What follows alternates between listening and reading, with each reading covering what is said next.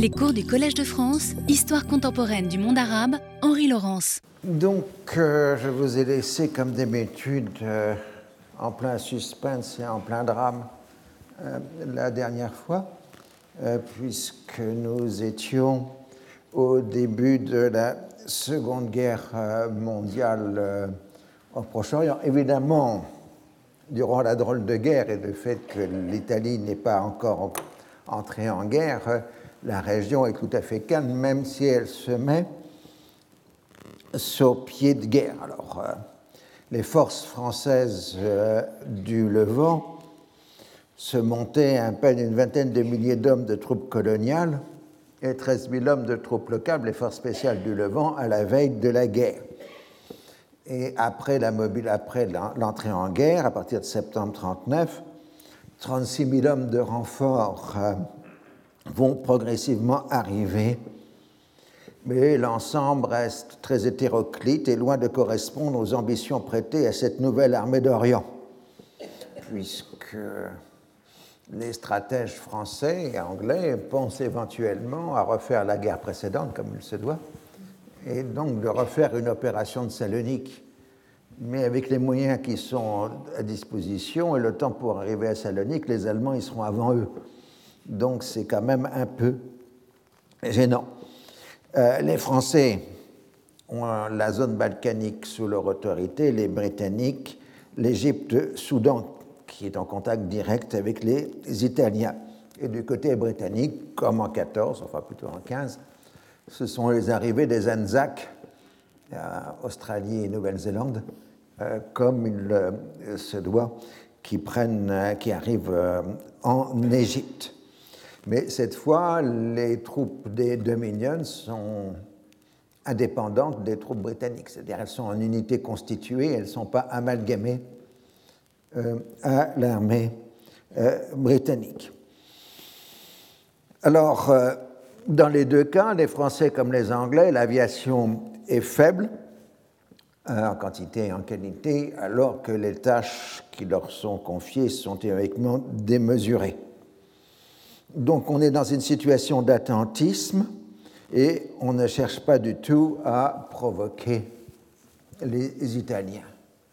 Ce qu'il faut bien comprendre, c'est la stratégie globale euh, des deux puissances occidentales euh, durant la drôle de guerre. Euh, évidemment, on a remis l'Allemagne en état de blocus, comme durant la Première Guerre mondiale, et surtout, l'on attend la montée en puissance de l'industrie de guerre française et britannique, en particulier française. Et ça, c'est un aspect qu'on a un peu négligé aujourd'hui c'est l'extraordinaire montée en puissance de l'industrie française d'armement dans les premiers mois de la guerre, au point que, logiquement, au début de 1941, le matériel français aurait surclassé le matériel allemand. Euh, et c'était donc bien la stratégie euh, d'attendre d'avoir acquis cette supériorité pour reprendre l'offensive. Alors l'attaque soviétique sur la Finlande à partir du 30 novembre 1939, a suscité un puissant mouvement anti-soviétique, mais pour les stratèges alliés, c'est surtout le fait que l'Union soviétique euh, empêche l'efficacité du blocus de l'Allemagne, parce que tout le ravitaillement en matière première de l'Allemagne nazie vient de l'Union soviétique, en particulier le carburant, qui est fourni par le pétrole du Caucase euh, à l'armée allemande.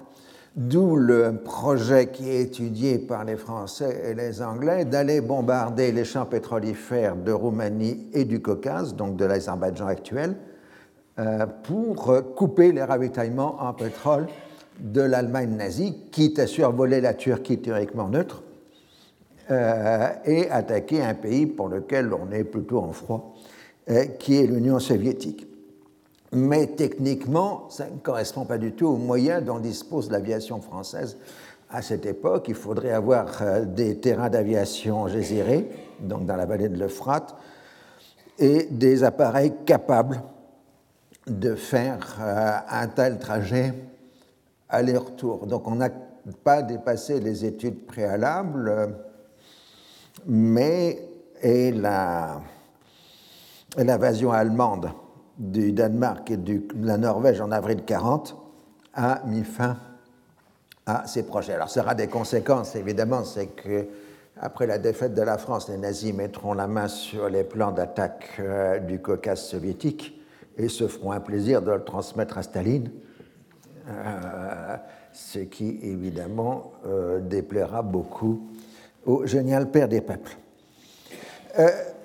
alors, la victoire allemande en Scandinavie rend de plus en plus probable la fin de l'inaction italienne. Mais en même temps, les pertes de la flotte allemande dans l'opération de Norvège et du Danemark fait qu'on peut renforcer la flotte de Méditerranée, le danger naval allemand étant diminué.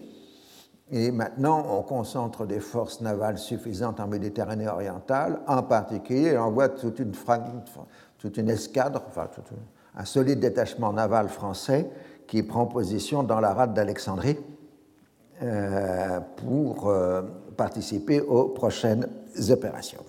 Et puis, début de la bataille de la Méditerranée. Évidemment, le 10 mai 1940, à la fois jour où Winston Churchill euh, prend la fonction de Premier ministre, et le début de l'offensive allemande en Belgique et en France. Et quand la débâcle française devient assurée, le 11 juin 1940, euh, l'Italie fasciste entre en guerre. Dès le 14 juin, les Britanniques attaquent les positions italiennes en Libye, ce qui commence donc la fameuse bataille du désert qui va durer près de trois ans. Alors, euh, bon, non pas que ce soit une euh, appellation fausse, la bataille du désert, mais en, réalité, cette bataille du désert va se faire le long d'un corridor de quelques dizaines de kilomètres le long du littoral. Euh, il n'y aura pas de pénétration profonde à l'intérieur du désert, sauf la colonne Leclerc qui viendra du Tchad par le Fezzan. Mais en dehors de cela, en réalité, tous les combats seront à proximité euh, de la Méditerranée.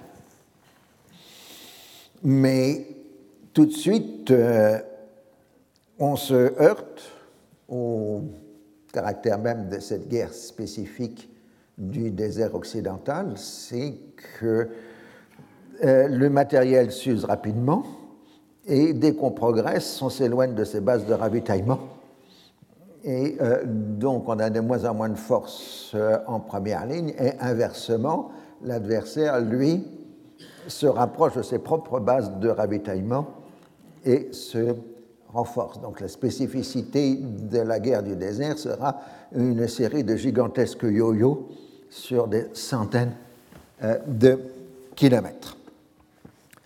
Après l'armistice du 22 juin alors là, sous la photo, on voit très bien la mer et euh, la zone désertique euh, qui entoure la mer, qui est en fait le vrai lieu de la bataille.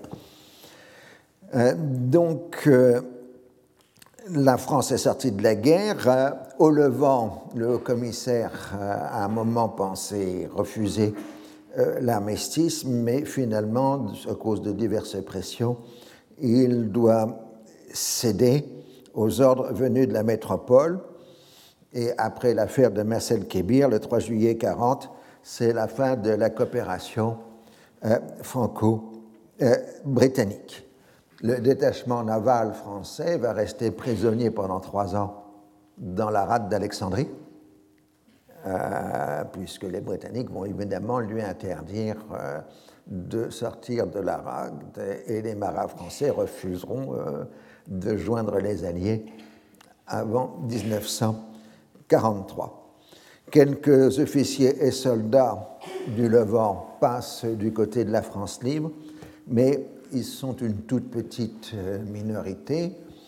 Et durant l'automne 40, l'arrivée d'envoyés de Vichy vont conduire à une sévère épuration de l'armée et des cadres civils du mandat. Alors, euh, celui qui commande, euh, je ne sais pas son nom ici, c'est le fameux général Wavell, W-A-V-E-2-L, qui n'a pas beaucoup de chance dans la vie parce qu'en fait, il va porter le, fardeau des heures les plus difficiles de la guerre euh, sur lui. Euh, Churchill va le harceler en permanence en lui disant d'agir alors que lui, il, tient pratiquement avec des bouts de ficelle euh, des zones géographiques considérables. donc, Wavell ne veut pas de troubles sur l'arrière, donc il passe un pacte tacite avec les autorités mandataires de Vichy pas de débauchage de soldats, euh, contre le transfert vers la Palestine d'une brigade polonaise stationnée en Syrie. Et ce qui est plutôt rare euh, du côté de la France de Vichy, on laisse partir les réfugiés allemands vers la zone britannique au lieu de les livrer aux autorités euh, nazies.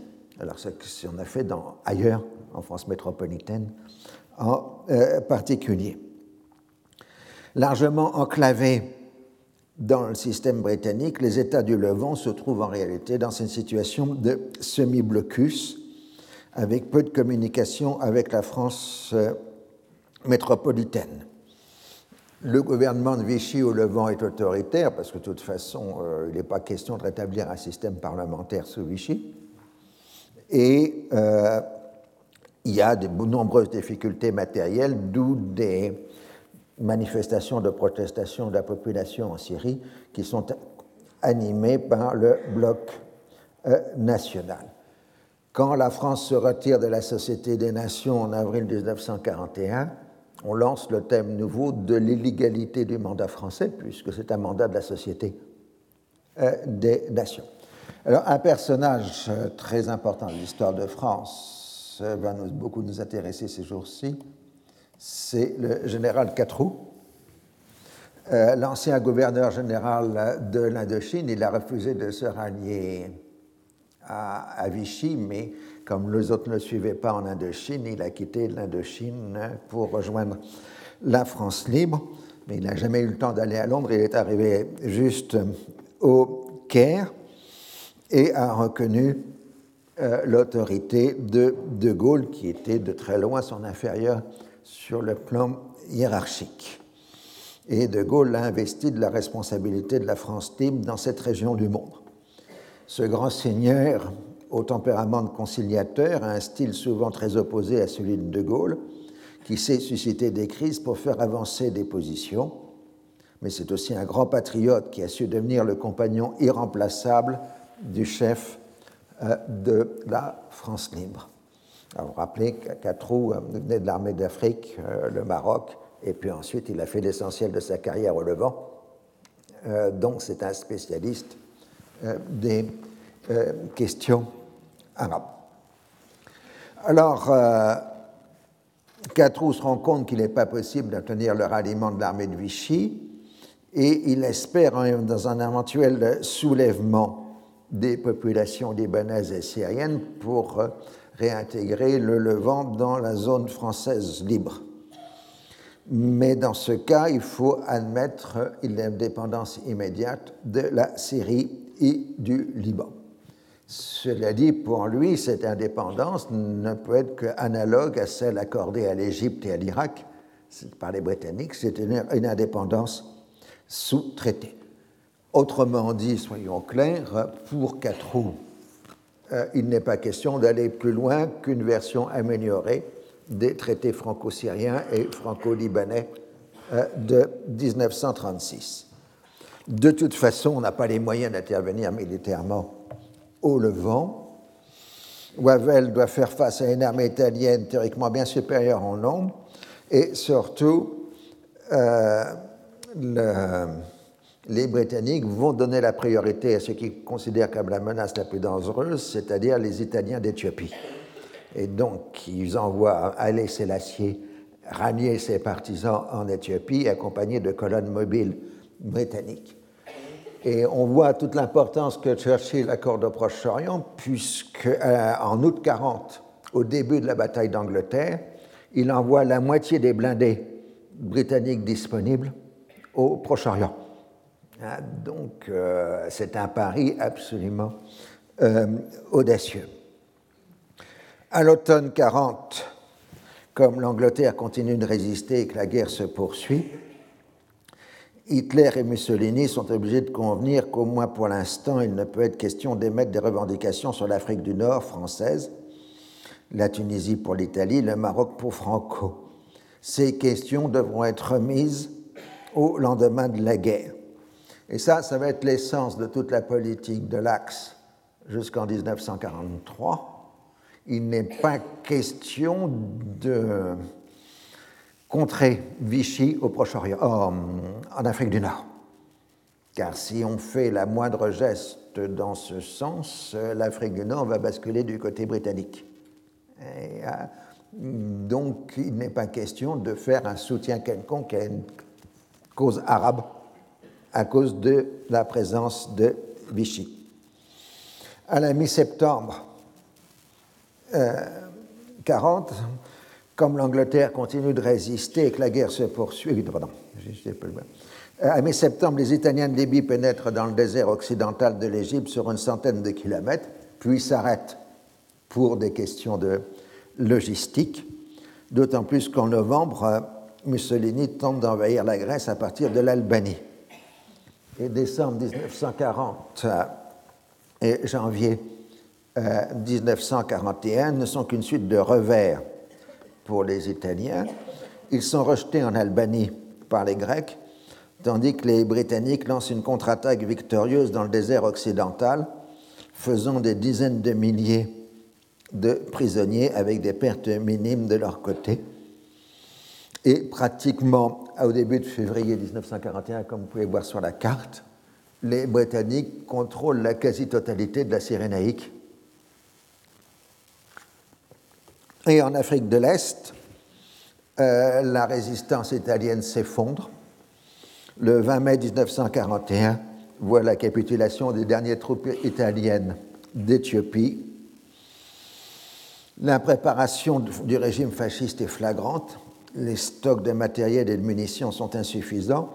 Et au lieu de constituer un périmètre défensif, les généraux italiens se sont dispersés pour faire face aux attaques qui venaient sur tous les fronts, et ils ont été en fait battus successivement par des envahisseurs qui étaient numériquement bien inférieurs. De ce fait, euh, en février-mars 41, maintenant les Britanniques contrôlent la totalité de l'accès de la mer Rouge. En Europe, le pacte germano-soviétique a permis à Staline de récupérer l'essentiel des pertes de l'Empire russe durant la Première Guerre mondiale. Après la chute de la France, les États baltes, qui étaient considérés comme des anses d'influence soviétique par le pacte, sont annexés par l'Union soviétique. La Bessarabie roumaine est ensuite euh, annexée par les soviétiques. L'Est de l'Europe se trouve ainsi divisé entre l'Allemagne nazie et ses alliés d'un côté et l'Union soviétique de l'autre. Staline essaye de mettre la Bulgarie de son côté pour faire de la mer Noire une région dominée par l'Union soviétique, mais Hitler s'oppose à la pénétration soviétique en Bulgarie en obtenant l'entrée des troupes allemandes dans ce pays en janvier 1941. Ce qu'il faut noter, c'est que la politique étrangère soviétique c'est défini par la reprise du vocabulaire des puissances impériales d'avant 1914, avec en particulier tout un vocabulaire de zone d'influence qui rappelle les partages impérialistes du monde de par l'Europe à la fin du XIXe siècle. Pour Staline, le maintien de l'alliance avec l'Allemagne nazie est la priorité absolue, mais sur la base d'un nouveau pacte définissant ses sphères d'influence aussi bien dans les Balkans qu'au Proche-Orient.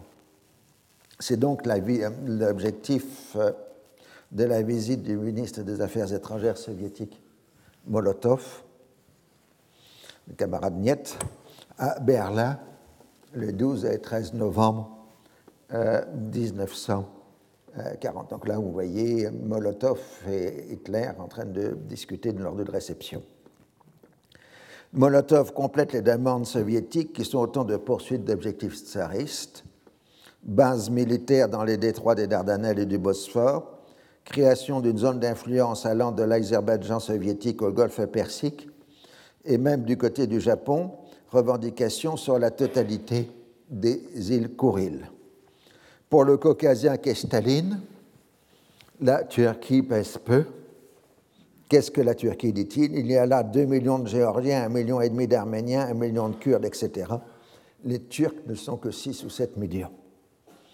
Mais les Allemands veulent un contrôle complet des Balkans. Hitler ne veut pas d'une opération de Salonique qui mettrait en danger les champs de pétrole de Roumanie, dont la production est vitale pour l'armée allemande. Dans leur proposition à Molotov, ils sont prêts à reconnaître que les aspirations soviétiques en direction du Golfe Persique.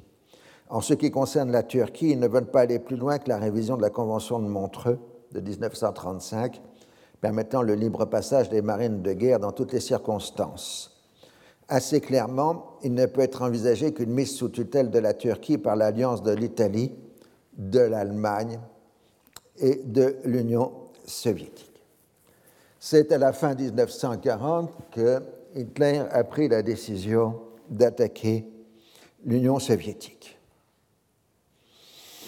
Hitler, euh, enfin Staline est conscient du danger, mais pense que la taille de l'armée rouge, c'est-à-dire 3 millions d'hommes euh, disposés dans l'ouest de l'Union soviétique, suffit à dissuader euh, l'attaque allemande.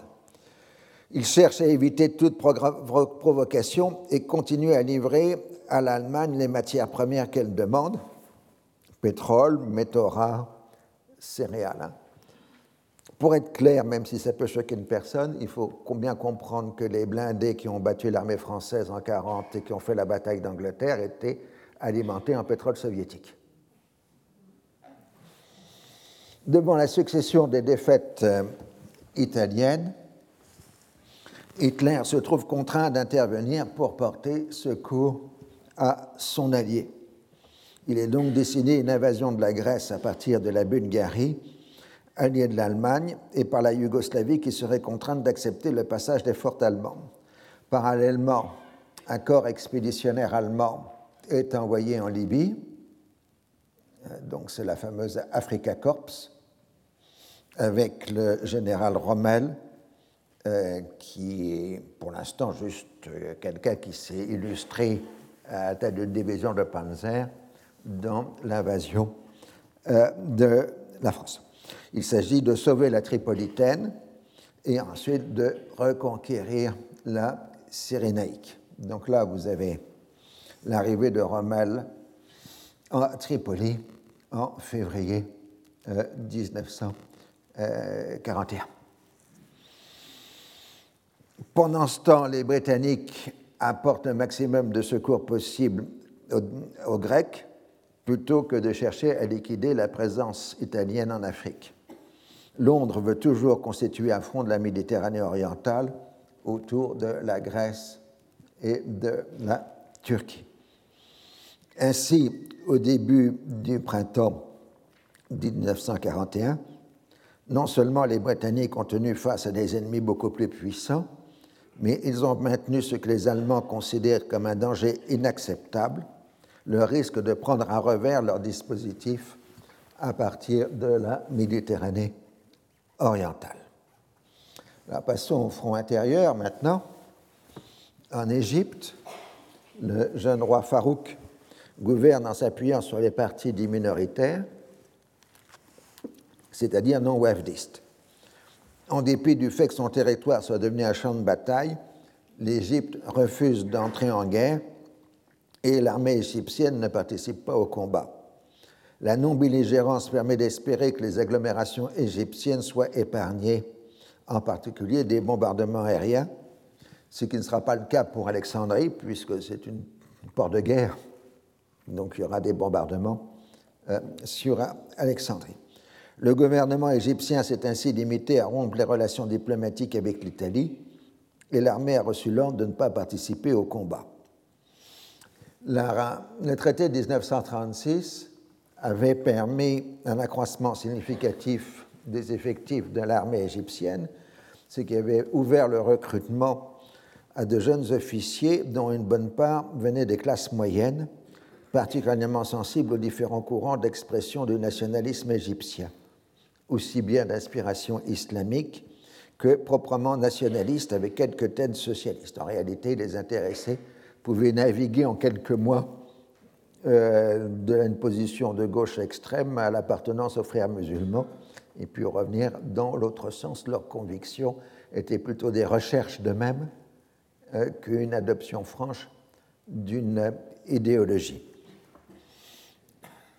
La stratégie du palais avait été dans cette période de favoriser les groupements d'inspiration islamique et nationaliste qui convergeraient vers une forme d'État autoritaire qui devrait bénéficier, selon ses promoteurs, au roi Farouk, dont la popularité, c'est vrai, à cette époque-là, extrêmement forte. Indépendamment de la quête pour le pouvoir, le but recherché est de liquider la présence britannique en Égypte, que la guerre a rendue encore plus insupportable. Sinon, il faut préserver les intérêts de l'Égypte, en particulier dans l'éventualité d'une victoire des puissances de l'Axe. La question n'est pas dans les médias d'actualité, du fait des succès britanniques en Libye. Mais pour simplifier les choses, on peut dire, si vous voulez, que le palais, donc l'entourage de Farouk, essaye d'ouvrir des canaux de communication avec l'Allemagne et l'Italie, et que les réseaux du palais euh, sont en contact avec ce monde des jeunes officiers euh, nationalistes de l'armée égyptienne qui, sont, qui ne sont pas combattants, puisque l'armée égyptienne ne se pas. vous avez bien compris que ces jeunes, c'est Anwar el-Sadat, Gamal Abdel Nasser, etc. Sont ceux qui sont déjà appelés clandestinement euh, les officiers libres. En Palestine, la politique suivie par la puissance mandataire est d'éviter de heurter les communautés. Pour ménager les Arabes, il n'est pas question de lever des troupes juives en dépit des demandes de l'agence juive, et pour ménager les Juifs, le processus de dévolution des pouvoirs prévu par le livre blanc n'est pas engagé. Dans le même esprit, la lutte contre l'immigration illégale est renforcée à un moment où la voie des Balkans reste encore ouverte. Il faut bien comprendre pour la tragédie de la destruction des Juifs d'Europe que jusqu'au printemps 41, il y a encore une voie de sortie par les Balkans vers la Turquie euh, qui existe. Et donc, euh, les réfugiés arrivent sur la Méditerranée euh, orientale.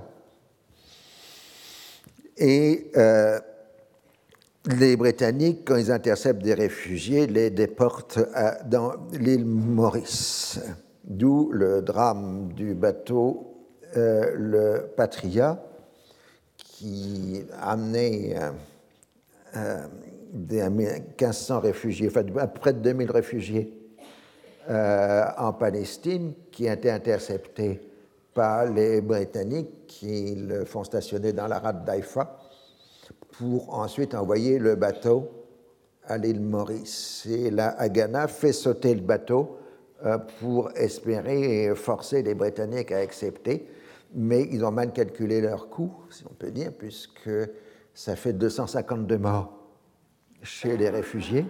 Alors, par souci d'humanité, les Britanniques acceptent les 1500 autres euh, survivants euh, du Patria, mais annoncent qu'ils s'opposeront par tous les moyens à l'immigration euh, clandestine.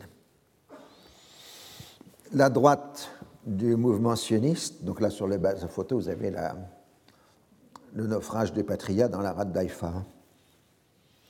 Euh, la droite du mouvement sioniste connaît une scission avec la formation du groupe Stern, du nom de son chef, Abraham Stern, qui veut un État juif fasciste en Palestine qui abriterait les juifs d'Europe.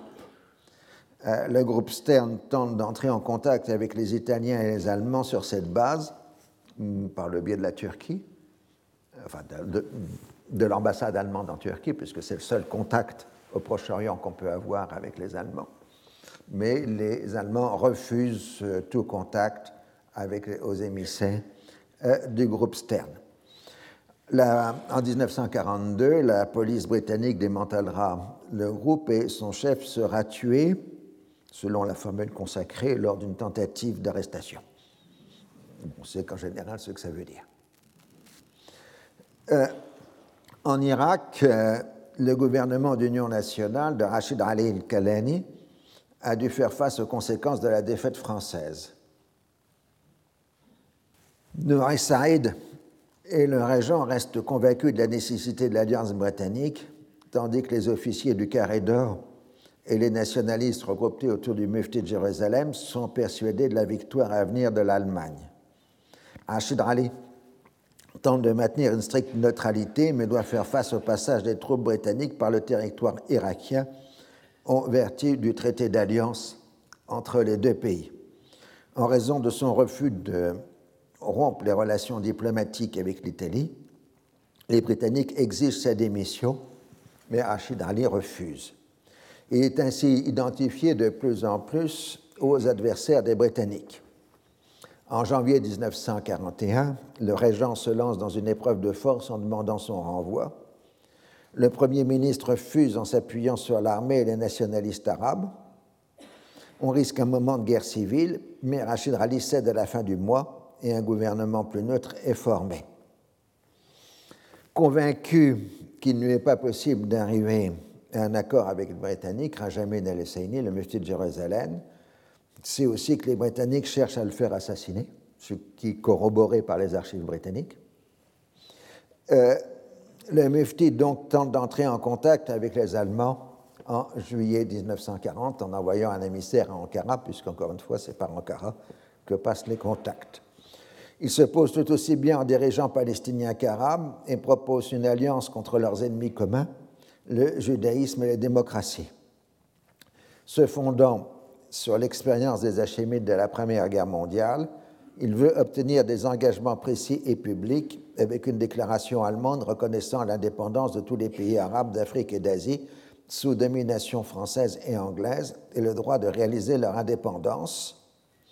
Et de plus, l'Allemagne et l'Italie reconnaissent le droit des pays arabes de résoudre la question des éléments juifs en Palestine et dans les pays arabes d'une façon conforme aux intérêts nationaux et ethniques des Arabes et à la solution de la question juive en Allemagne, en Italie. Mais attention, nous sommes ici en juillet 40, donc la Shoah n'a pas encore commencé, même si les persécutions sanglantes ont lieu en Pologne. Euh, euh, il n'est pas encore question euh, de génocide volontaire en juillet 1940. Mais comme je vous l'ai expliqué, les, dirigeants du Troisième Reich ne veulent pas euh, inquiéter Vichy et donc refuse toute prise de contact ou tout engagement officiel envers euh, les nationalistes arabes. La propagande radiophonique en arabe de Berlin multiplie les attaques anti-juives et évoque une vague sympathie pour les aspirations arabes, mais pas de précision particulière. En janvier 1941, le Mufti adresse une nouvelle lettre à Hitler, mais la réponse est polie et vague. Là, nous passons maintenant à ce qu'on peut appeler les, les, heures les plus difficiles, sur l'expression de l'époque. Euh, c'est le moment du printemps 1941 où l'Angleterre semble vaciller sous les coups allemands dans la mémoire britannique, c'est ça. Les heures les plus glorieuses, c'est la bataille d'Angleterre. Et les heures les plus difficiles, c'est avril-mai 1941. Euh, les responsables français ont toujours accusé les Français d'être, les responsables anglais, pardon, ont toujours accusé les Français d'être responsables de l'hostilité des Arabes envers eux.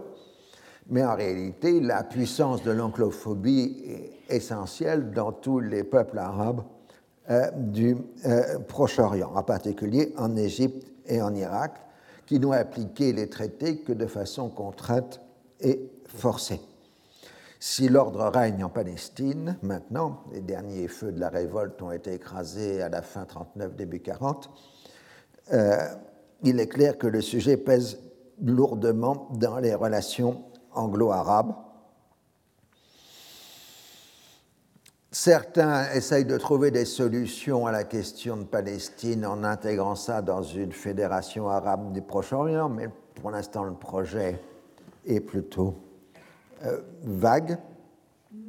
Churchill a toujours été favorable au sionisme depuis le début de sa carrière politique au début du XXe siècle, mais pour lui, la priorité absolue va à la défense des intérêts de l'Empire britannique.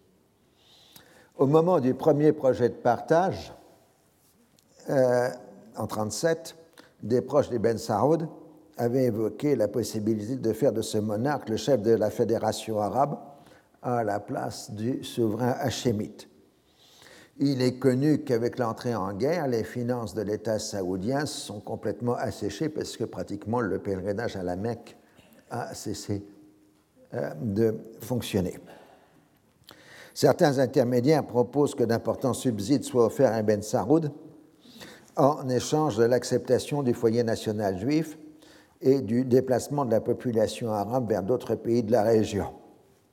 Ces projets intéressent les dirigeants de l'Alliance juive qui le retransmettent à Churchill qui donne son approbation, mais immédiatement le Foreign Office dirigé par Anthony Eden et le Colonial Office s'y opposent vigoureusement, euh, puisque pour Eden, qui est redevenu ministre des Affaires étrangères le 22 décembre 1940, un tel projet susciterait une révolte arabe de l'ensemble du Proche-Orient. Pour l'instant, au début de 1941, la priorité absolue est donnée aux opérations militaires. Sur de Londres et contre son opinion, Wavell a dû euh, dégarnir le front libyen pour porter secours à la Grèce, alors que Rommel, avec des éléments motorisés allemands, arrive de l'autre côté. En même temps, l'aviation allemande basée en Sicile, Libye et de Décanèse est capable d'atteindre l'ensemble des bassins de la Méditerranée orientale.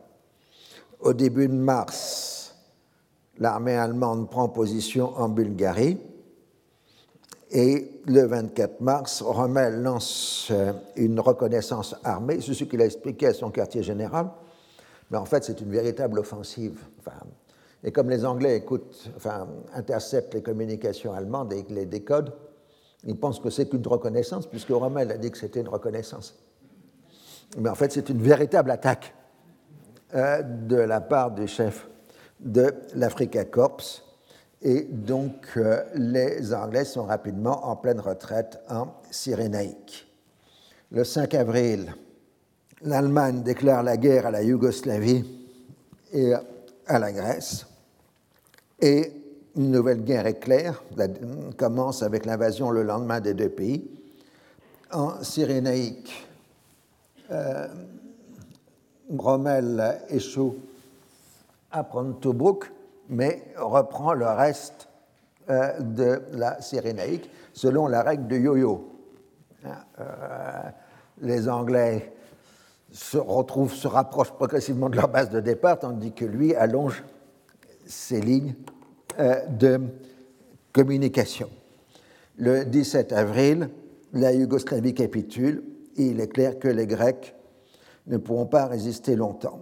Le 23 avril, les Britanniques commencent à évacuer leurs troupes de Grèce vers la Crète et vers l'Égypte. C'est un nouveau Dunkerque qui permet de limiter les dégâts, mais encore une fois avec une perte d'un matériel lourd euh, qui est toujours aussi précieux que rare euh, dans l'armée euh, britannique.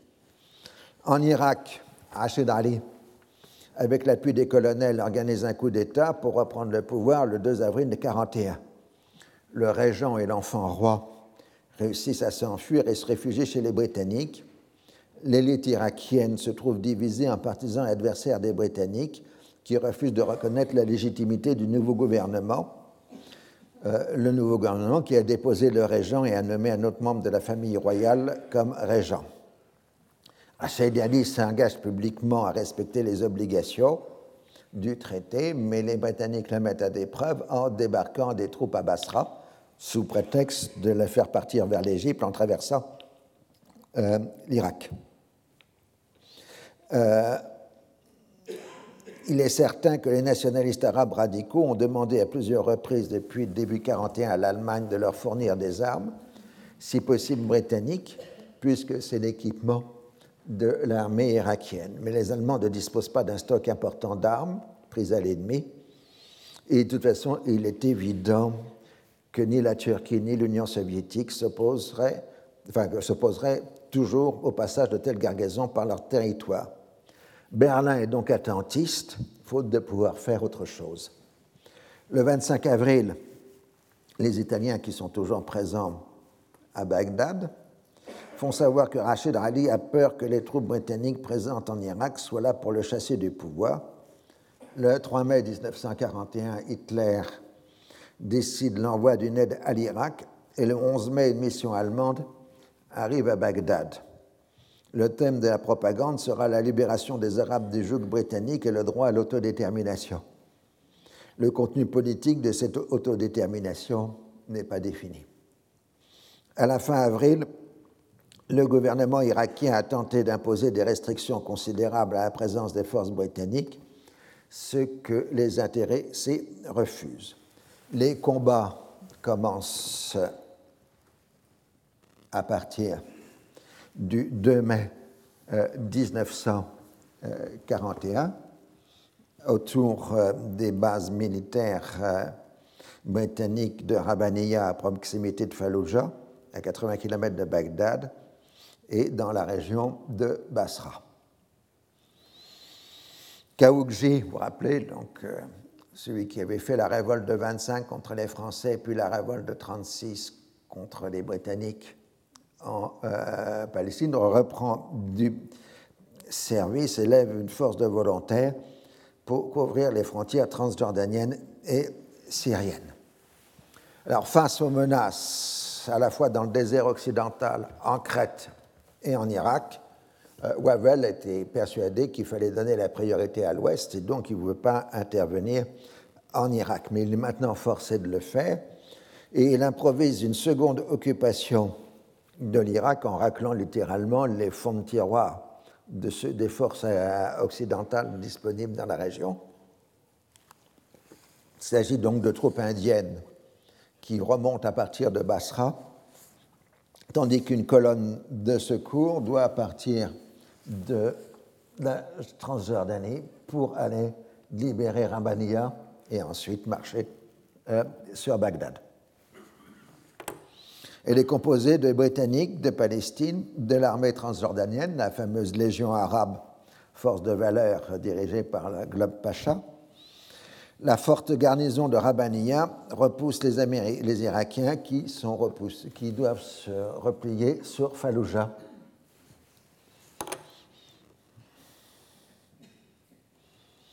Donc là, vous avez un, véhicule de la Légion arabe euh, mécanisée euh, qui euh, était la garde particulière de Glum Pacha,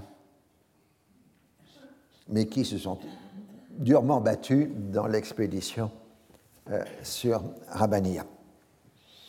La frontière irakienne est passée le 13 mai et les envahisseurs britanniques disposent de la supériorité aérienne c'est alors que l'aviation allemande intervient. L'amiral Darlan, chef du gouvernement de Vichy, est persuadé de la victoire allemande. Certains de ses conseillers poussent même à une entente franco-allemande fondée sur le national-socialisme. il s'agit entre autres de Benoît Méchat, comme tout le monde sait. Les événements d'Irak font que pour la première fois, l'Allemagne nazie a besoin de la France de Vichy. Darlan accepte le passage par le mandat français d'avions allemands ainsi que la livraison d'armes françaises aux Irakiens. Le but serait de faire de la France un partenaire de l'Allemagne, mais cela dérive bientôt à un marchandage destiné à assouplir les règles de l'occupation et à obtenir la libération des prisonniers.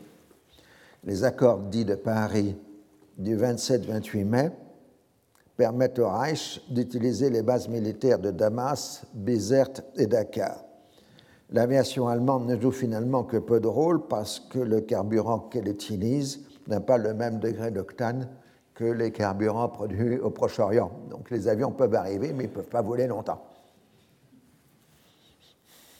Alors tout ça, bon, je le dis pour la, biographie, raconté magnifiquement dans les mémoires de Jacques-Benoît Méchin, écrites durant la guerre, de la défaite au désastre. Hein.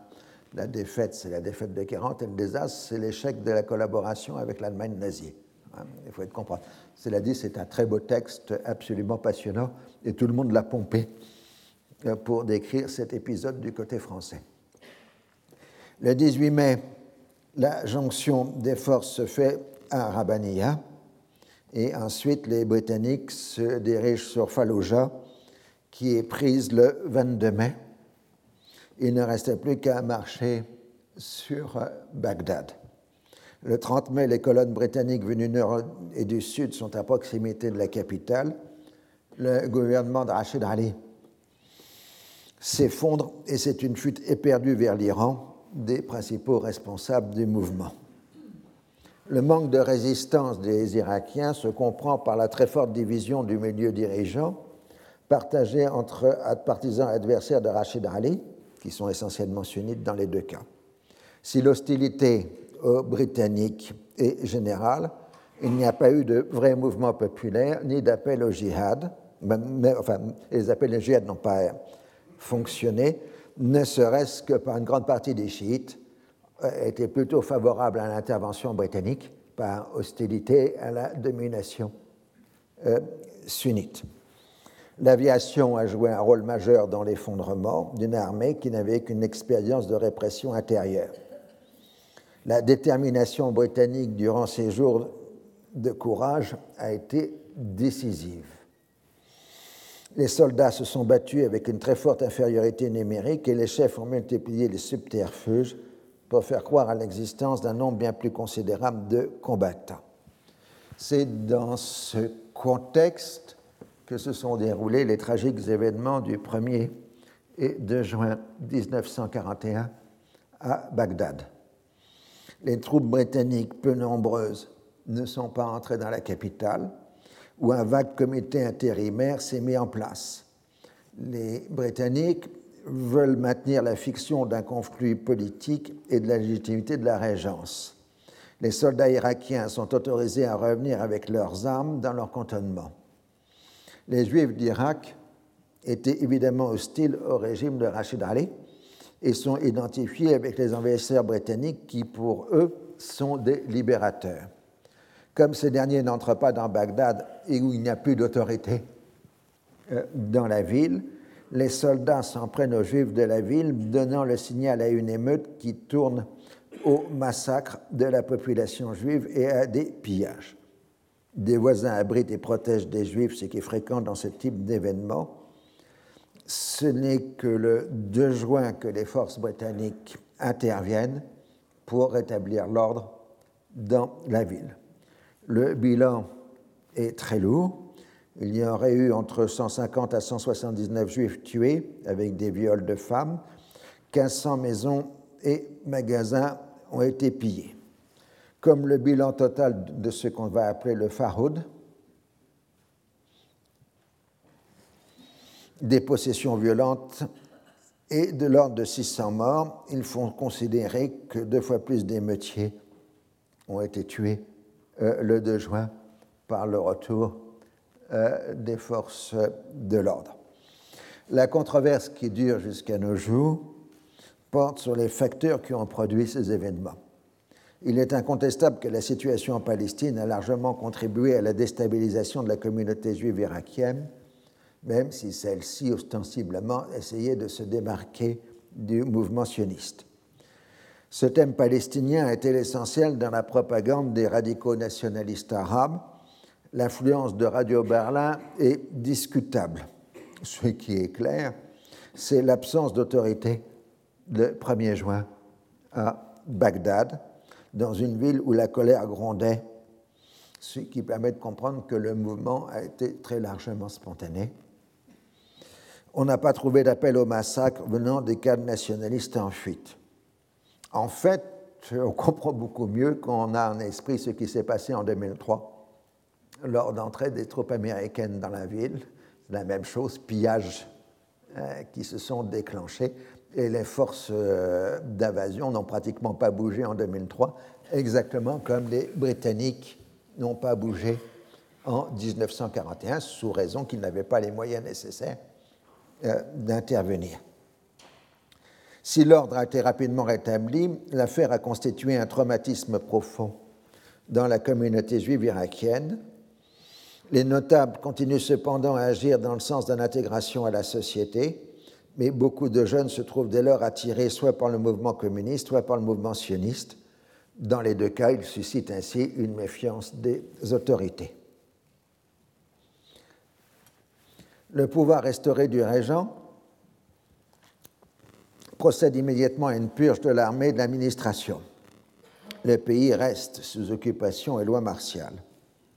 Après un intermède politique, Noé Sarid redevient Premier ministre le 10 octobre 1941 et le restera jusqu'au 4 juin 1944. Les tribunaux militaires vont condamner à mort par contumace les principaux responsables du coup d'État. Un certain nombre seront exécutés ce qui laissera une haine profonde envers le régime hachémite dans les milieux nationalistes arabes radicaux. C'est dans ces milieux-là où le jeune Saddam Hussein a, émergé plus tard. Mais c'était dans un milieu qui avait participé à la révolte de 1941.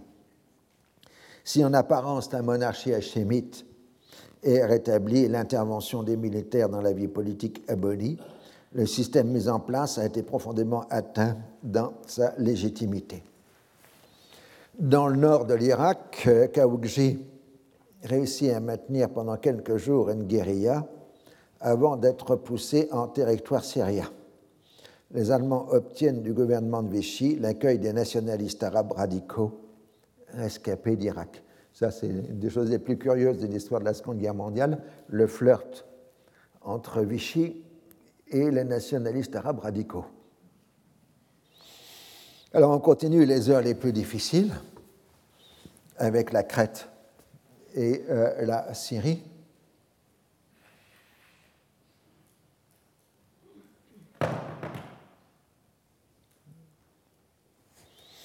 Pendant les événements d'Irak se déroulaient, les Allemands lancent euh, une audacieuse opération aéroportée sur la Crète le 20 mai 1941. C'est la première invasion aéroportée de l'histoire. En 1940, il n'y avait eu que des coups de main aéroportés, tandis que là, c'est une vraie invasion euh, aérienne, ce qui surprend les soldats britanniques qui ont perdu l'essentiel de leur équipement lors de l'évacuation de la Grèce. Les combats sont particulièrement rudes et les pertes sont lourdes des deux côtés. Finalement, les Britanniques évacuent l'île du 30 mai au 1er juin. Les opérations ont coûté aux Britanniques 3500 morts et 12 000 prisonniers, mais les Allemands ont eu 6 000 hommes hors de combat, dont près de 4 000 tués. Et leur aviation a perdu 370 appareils, ce qui est tout à fait considérable. Il suffit de comparer le coût de l'attaque de la Crète sur l'invasion de la Grèce l'Allemagne n'a perdu que 1099 morts et 3752 blessés, 385 disparus lors de l'invasion de la Grèce. Donc les pertes sont beaucoup plus lourdes euh, pour la Crète. Et ça explique pourquoi les Allemands renonceront jusqu'à la fin de la guerre à lancer de nouvelles invasions aéroportées, euh, parce que les pertes ont été trop lourdes euh, lors de l'invasion de la Crète. En apparence, le contrôle de la Crète donne aux Allemands la possibilité d'envahir le reste de la Méditerranée orientale. Mais en fait, l'objectif allemand en s'emparant de la Crète est de constituer un bouclier pour défendre les Balkans, c'est-à-dire les pétroles de Roumanie. Le même jour, pour mémoire, le cuirassé Bismarck tente une sortie dans l'Atlantique après de nombreuses péripéties, il est finalement coulé par les Britanniques le 27 mai 1941. Ce succès les revigore dans ces jours où la pression allemande apparaissait comme en train de tout emporter. Le gouvernement d'amiral Darlan s'est engagé fort imprudemment dans une collaboration militaire avec l'Allemagne nazie sans obtenir de véritables contreparties. Dès la fin mai, il tente de se dégager des protocoles de Paris, mais c'est trop tard pour le Levant. Le passage de l'aviation allemande par la Syrie et la livraison d'armes aux Irakiens en ces heures tragiques font que la présence de Vichy au Proche-Orient n'est plus acceptable pour les Britanniques. Depuis longtemps, De Gaulle et Catroux plaident pour une opération militaire conjointe contre le mandat français, mais les responsables militaires britanniques y étaient hostiles à cause de la multitude des engagements. En revanche, un certain nombre d'acteurs de terrain, en particulier en Palestine et en Transjordanie, voient l'occasion de réparer les torts commis envers les Arabes en 1920 en laissant la Syrie aux Français. Ainsi, des gens comme Glob Pacha sont des chefs druzes et bédouins à propos d'une éventuelle entrée de troupes britanniques dans le mandat français avec la proclamation de l'indépendance.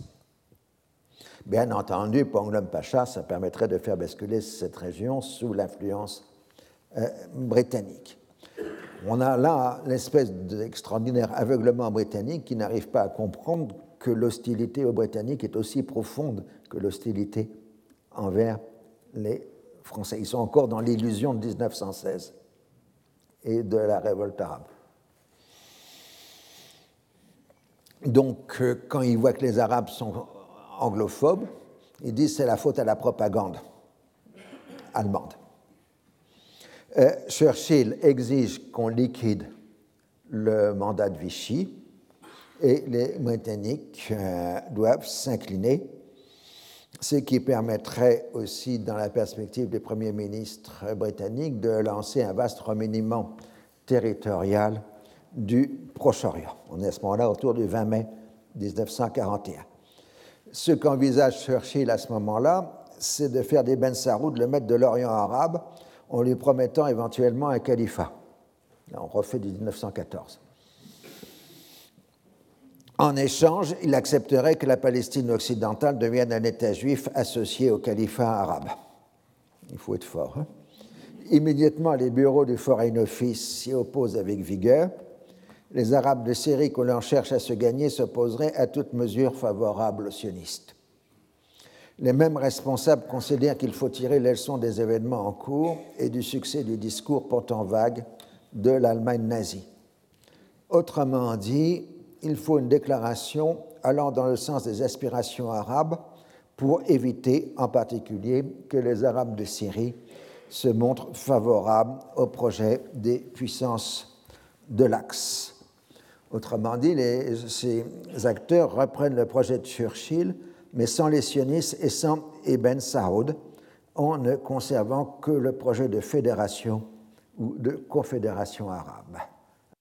Dans ces heures les plus tragiques, les plus difficiles, euh, les Britanniques euh, sont pris un peu dans une lutte de pouvoir, puisque d'un côté, Churchill rêve d'un grand projet de fédération arabe dans lequel on mettrait des sionistes et Ben Sarwood, et il se heurte à l'opposition d'Anthony Eden euh, au Foreign Office, qui lui veut bien d'une fédération arabe, mais sans Ibn Saoud et sans les sionistes. Là, ce qui va se passer, c'est que Anthony Eden, le 29 mai 1941, euh, va faire une déclaration publique à Mansion House à Londres, ça c'est pas important de noter, donc il marque que l'intervention militaire en Irak ne devrait pas porter tort à l'amitié entre la Grande-Bretagne et les Arabes, et il exprime sa sympathie pour les aspirations de la Syrie à l'indépendance. Donc jusque-là, c'était du classique, mais il ajoute, je cite, Le monde arabe a fait de grands pas depuis le rétablissement de sa force réalisée à la fin de la dernière guerre, et beaucoup de penseurs arabes désirent pour leur peuple un plus haut degré d'unité que celui qu'il a acquis à présent. Pour arriver à cette unité, ils espèrent avoir notre aide. Aucun appel semblable venant de nos amis ne pourrait rester sans réponse, il me semble à la fois naturel et équitable que non seulement des liens culturels et économiques, mais je le dis aussi, des liens politiques soient renforcés. Le gouvernement de Sa Majesté, pour sa part, donnera l'appui le plus complet à tout plan qui recevra une approbation générale. C'est le fameux discours de Mansion House qui passe presque inaperçu à l'époque, hein, parce qu'il faut bien comprendre, euh, il ne s'agit pas de refaire quelque chose au moment où tout le monde se demande qui va gagner la guerre.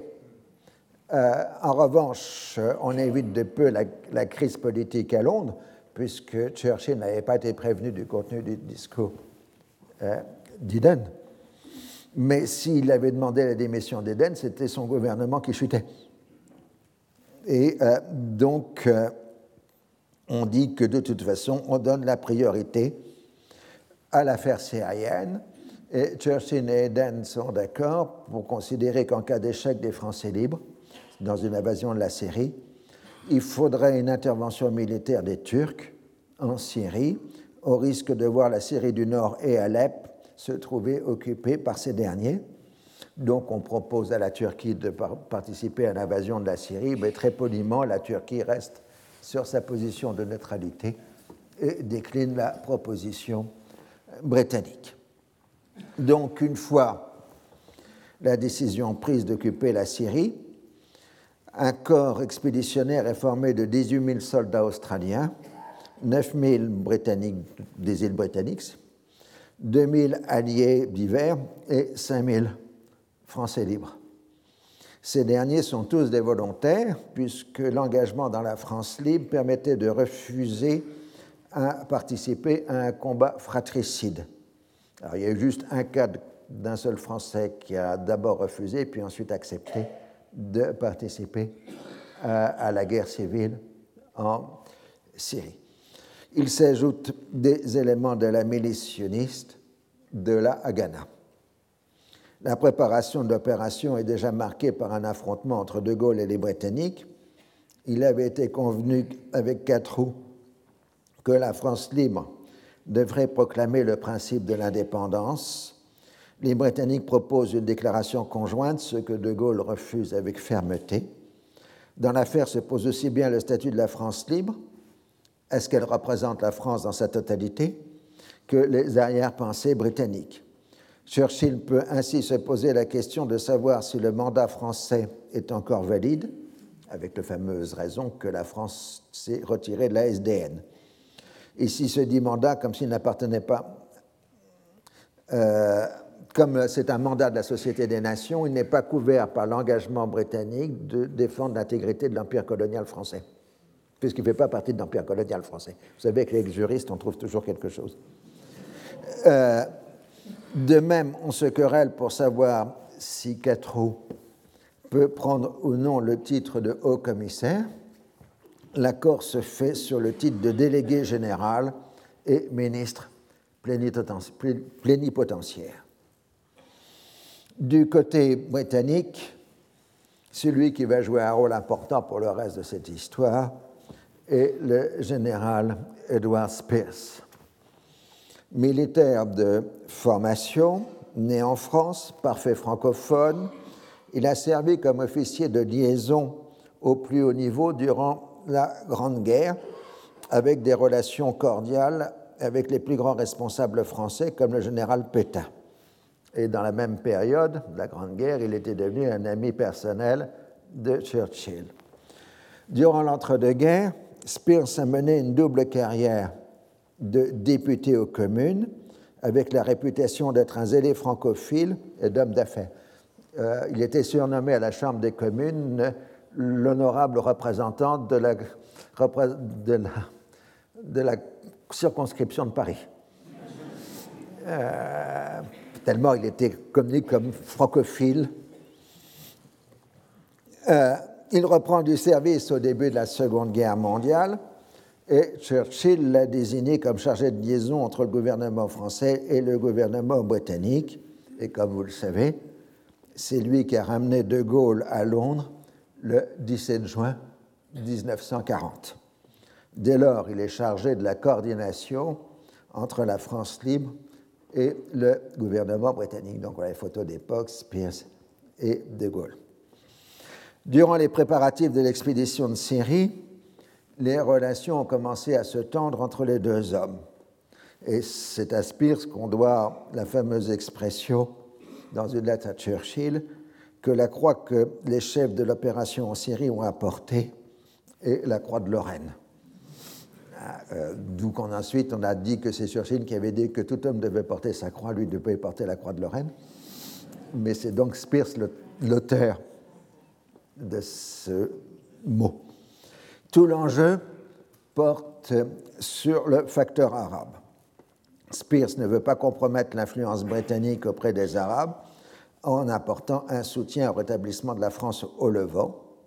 Cette position bien connue est interprétée de l'autre côté comme la volonté de chasser les Français de la région. De l'autre côté, les troupes de Vichy représentent 50 000 hommes, dont 12 000 métropolitains, 20 000 coloniaux, des Nord-Africains et des Sénégalais, et 17 000 Syriens et Libanais, les forces spéciales du Levant. L'assaut est lancé le 8 juin 1941 sur trois axes principaux la route littorale vers Beyrouth, l'accès à la plaine de la Beka par et la route de Damas par le Golan. Les combats sont extrêmement violents, les vichistes voyant dans les Britanniques des envahisseurs et dans les Français libres des traîtres. Va penser à ces pauvres tirailleurs sénégalais qui se battaient sur le Golan. Il y avait des Sénégalais buffichistes et des Sénégalais gaullistes. Et euh, ils se battaient euh, au corps à corps euh, sur le Golan. Pourtant, l'Allemagne nazie refuse de garantir au gouvernement de Vichy le maintien de la France au Levant, ceci pour satisfaire les demandes italiennes et concilier les nationalistes arabes. Les forces dites anglo-gaullistes progressent jusqu'au 13 juin. Dans une seconde phase, elles sont arrêtées par de fortes contre-attaques des troupes vichistes. Le 8 juin, Catrou énonce la fin du mandat dans une proclamation qui est ensuite confirmée par une déclaration britannique, mais qui n'est pas une déclaration conjointe. Syriens et Libanais à l'heure où les forces de la France libre unies aux forces de l'Empire britannique, son allié, pénètrent sur votre territoire, je déclare assumer les pouvoirs, les responsabilités et les devoirs du représentant de la France au Levant. ci au nom de la France libre qui s'identifie avec la France traditionnelle et authentique, et au nom de son chef, le général de Gaulle. En cette qualité, je viens mettre un terme au régime de mandat et vous proclamer libre et indépendant. Vous serez donc désormais des peuples souverains et indépendants, et vous pourrez soit vous constituer en État distinct, soit vous rassembler en un seul État. Dans les deux hypothèses, votre statut d'indépendance et de souveraineté sera garanti par un traité où seront définis nos rapports précipiques. Toujours là, l'idée de revenir au traité 1936. Ce traité sera négocié dès que possible entre vos représentants et moi. En attendant sa conclusion, notre situation mutuelle sera celle d'alliés étroitement unis dans la poursuite d'un idéal et de buts communs. Syriens et Libanais, vous jugerez par cette déclaration que si les forces françaises libres et les forces britanniques franchissent vos frontières, ce n'est pas pour opprimer votre liberté, c'est pour l'assurer.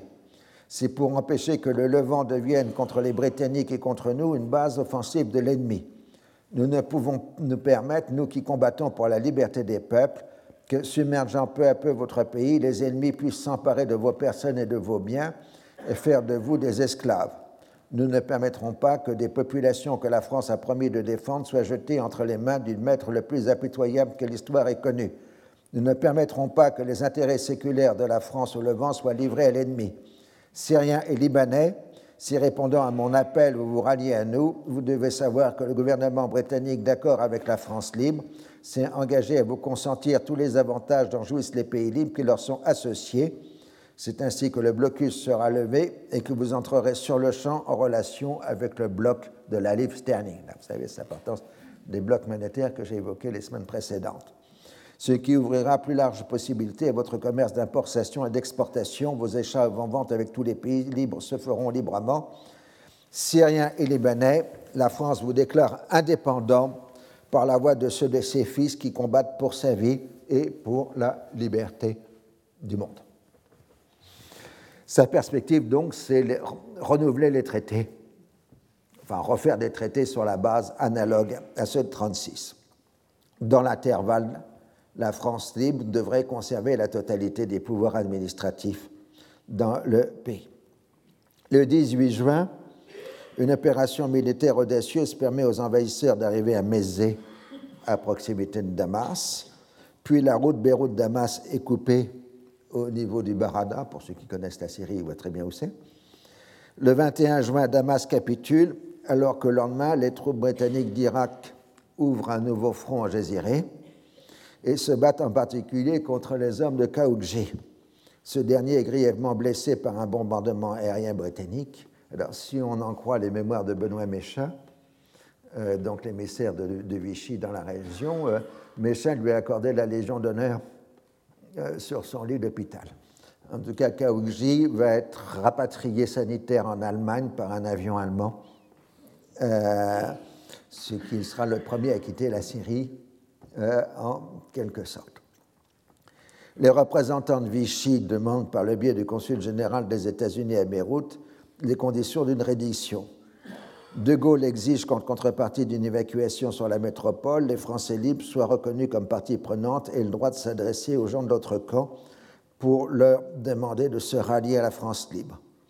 Les Britanniques du Moyen-Orient acceptent, mais Londres n'en tient pas compte. Le 23 juin, De Gaulle est à Damas, comme il l'écrit dans les Mémoires de guerre.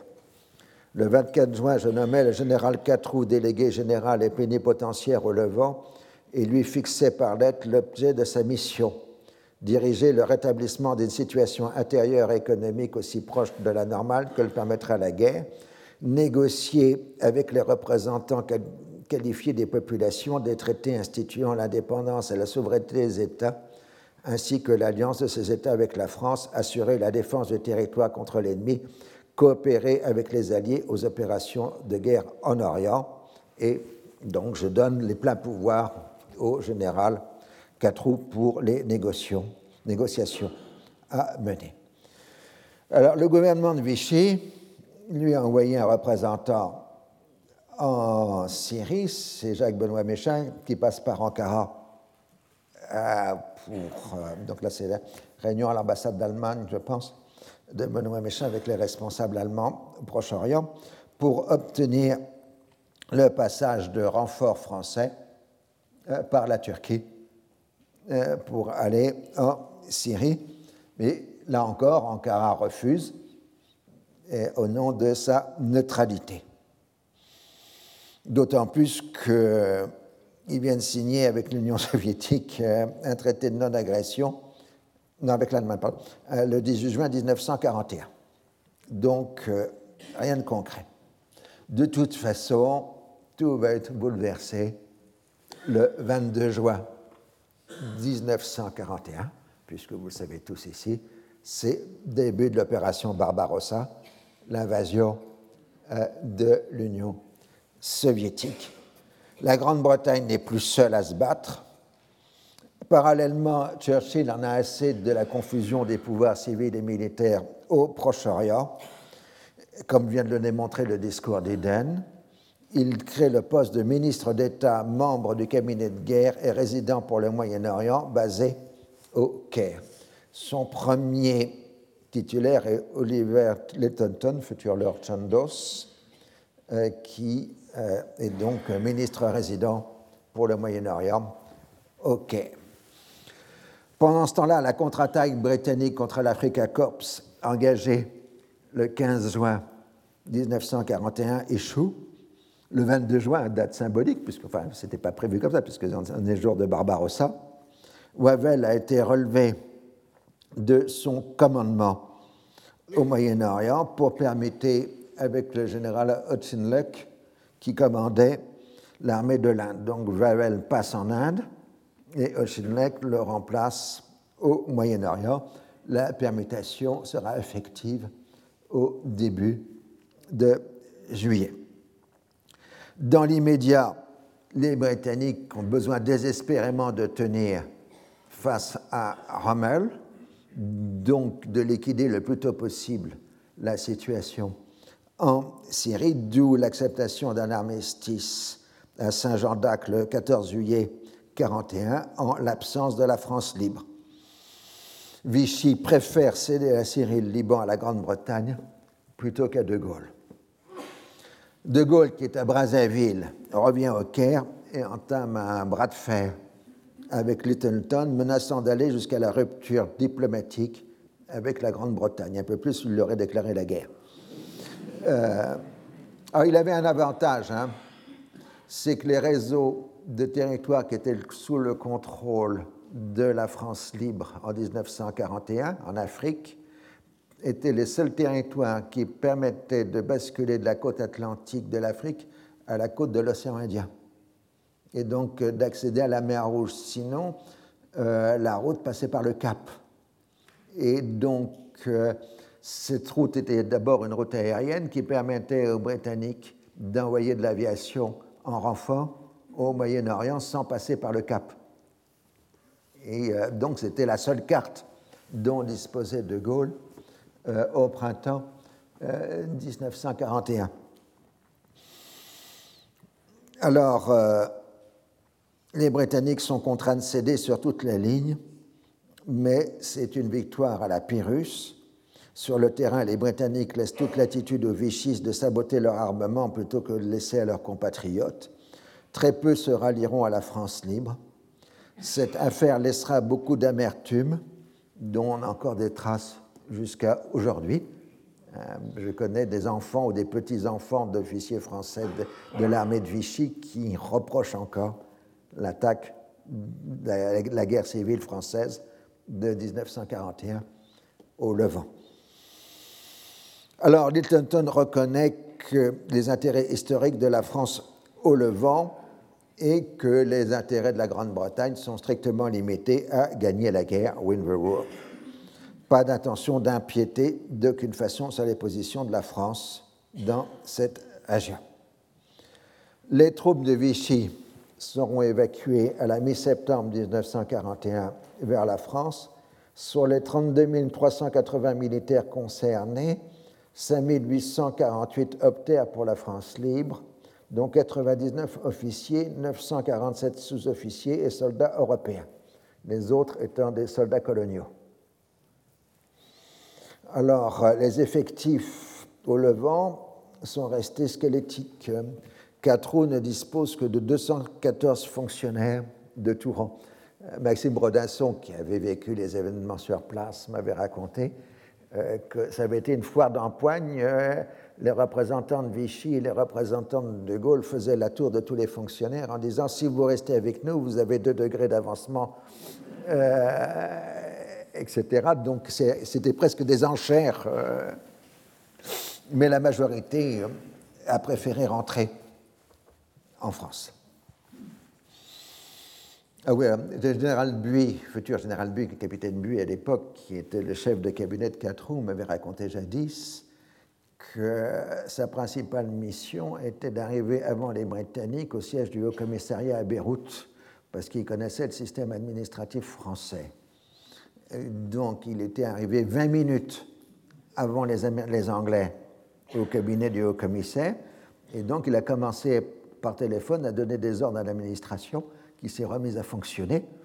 Et donc les Anglais sont arrivés un quart d'heure après, mais c'était trop tard, l'administration était repassée sous le contrôle de la France. Il en rigolait encore 30 euh, euh, ans après, mais ça vous donne aussi l'ambiance de l'époque. Alors, euh, Catrou renouvelle la déclaration d'indépendance mais il n'est pas possible, en raison de l'état de guerre, de procéder à des élections. Et s'il n'y a pas d'élection, il ne peut pas avoir de gouvernement représentatif.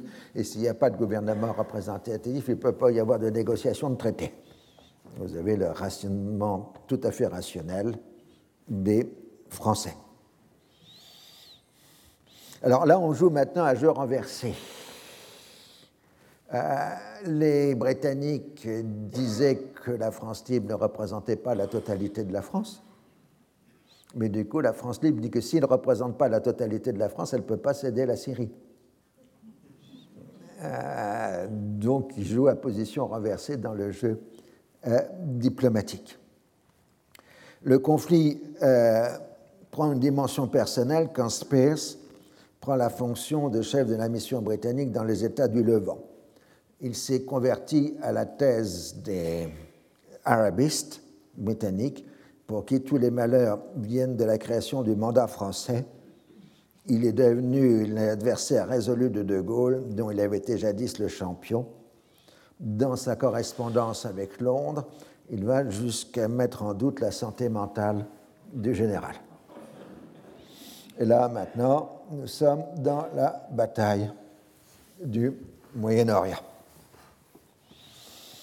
Si l'on prend la définition militaire britannique du Moyen-Orient, il comprend tous les pays riverains de la Méditerranée orientale.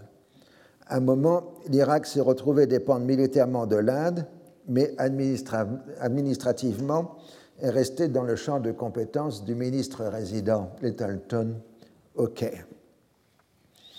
En cas d'attaque allemande dans cette région, l'Irak doit repasser au commandement militaire du Moyen-Orient.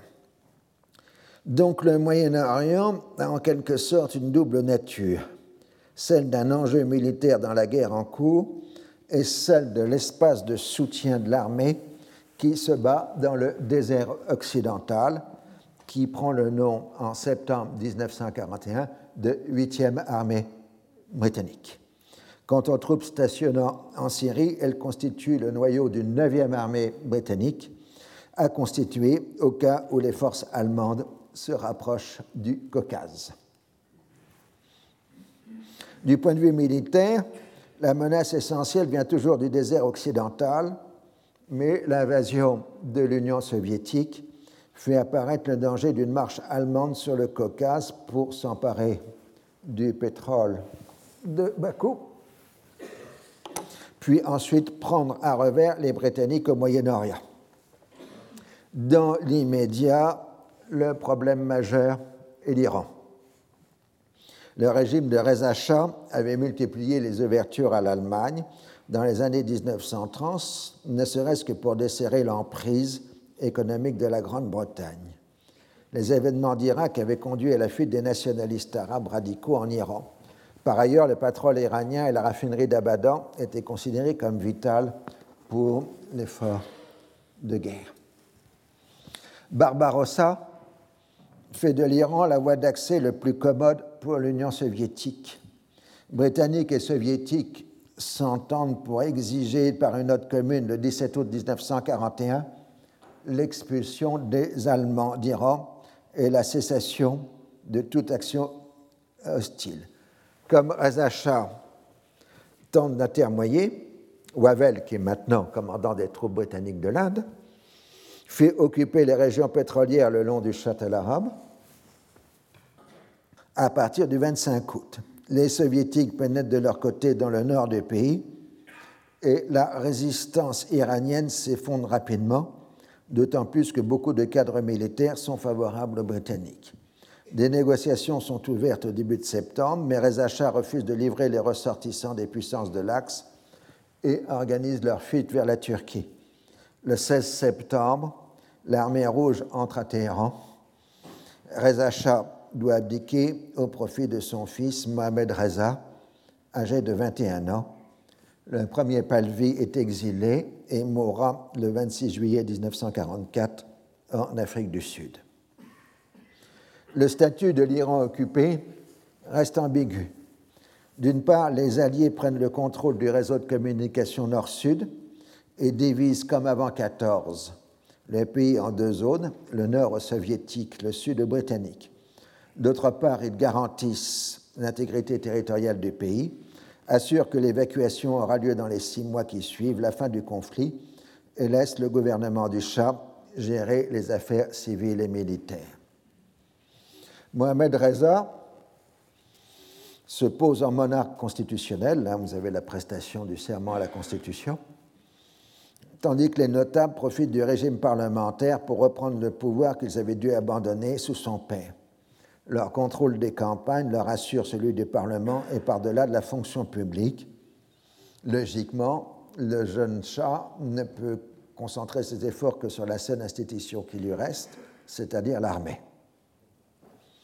Si l'invasion de l'Iran fait émerger une surprenante collusion soviéto-britannique, un nouvel acteur commence à son tour à être happé par les affaires du Moyen-Orient l'isolationnisme dominait dans l'opinion publique américaine et avait forcé l'administration Roosevelt à maintenir une attitude de neutralité. Au début des conflits, les politiques franco-britanniques de dirigisme économique liées à l'effort de guerre ont suscité des protestations américaines. Mais l'effondrement de la France et l'entrée en guerre de l'Italie modifient les données. La diplomatie américaine soutient la cause britannique auprès du gouvernement irakien et auprès des autorités mandataires françaises. Elle approuve l'attaque dite anglo-gaulliste, faisant savoir que Washington ne comprenait pas la résistance d'un Vichy qui a cédé si facilement aux demandes allemandes. En revanche, tout en exprimant sa sympathie pour la cause des indépendances syriennes et libanaises, l'administration Roosevelt rappelle que les droits capitulaires américains n'ont été que suspendus et que le règlement de cette question doit être un préalable à l'accession à l'indépendance. Le soutien américain n'est pas que politique. C'est la fameuse loi Predby, le, Predby, le Land-Lease, du 11 mars 1941 qui permet de vendre, transférer la possession, échanger, émettre un bail, prêter ou disposer autrement de tout objet de défense envers un pays allié Grande-Bretagne et Dominion. Le principal front où se battent les forces britanniques étant le Moyen-Orient, les Américains prenant en compte la liquidation de l'Empire italien dans la Corne de l'Afrique, déclarent le 11 avril 1941 que la mer Rouge n'est plus une zone de combat, ce qui permet aux navires de commerce américains d'accéder aux ports égyptiens de la mer Rouge. Ils sont rapidement saturés de marchandises de guerre américaines. En octobre 1941, le prêt de bail est accordé à l'Union soviétique. La voie d'accès la plus sûre est l'Iran.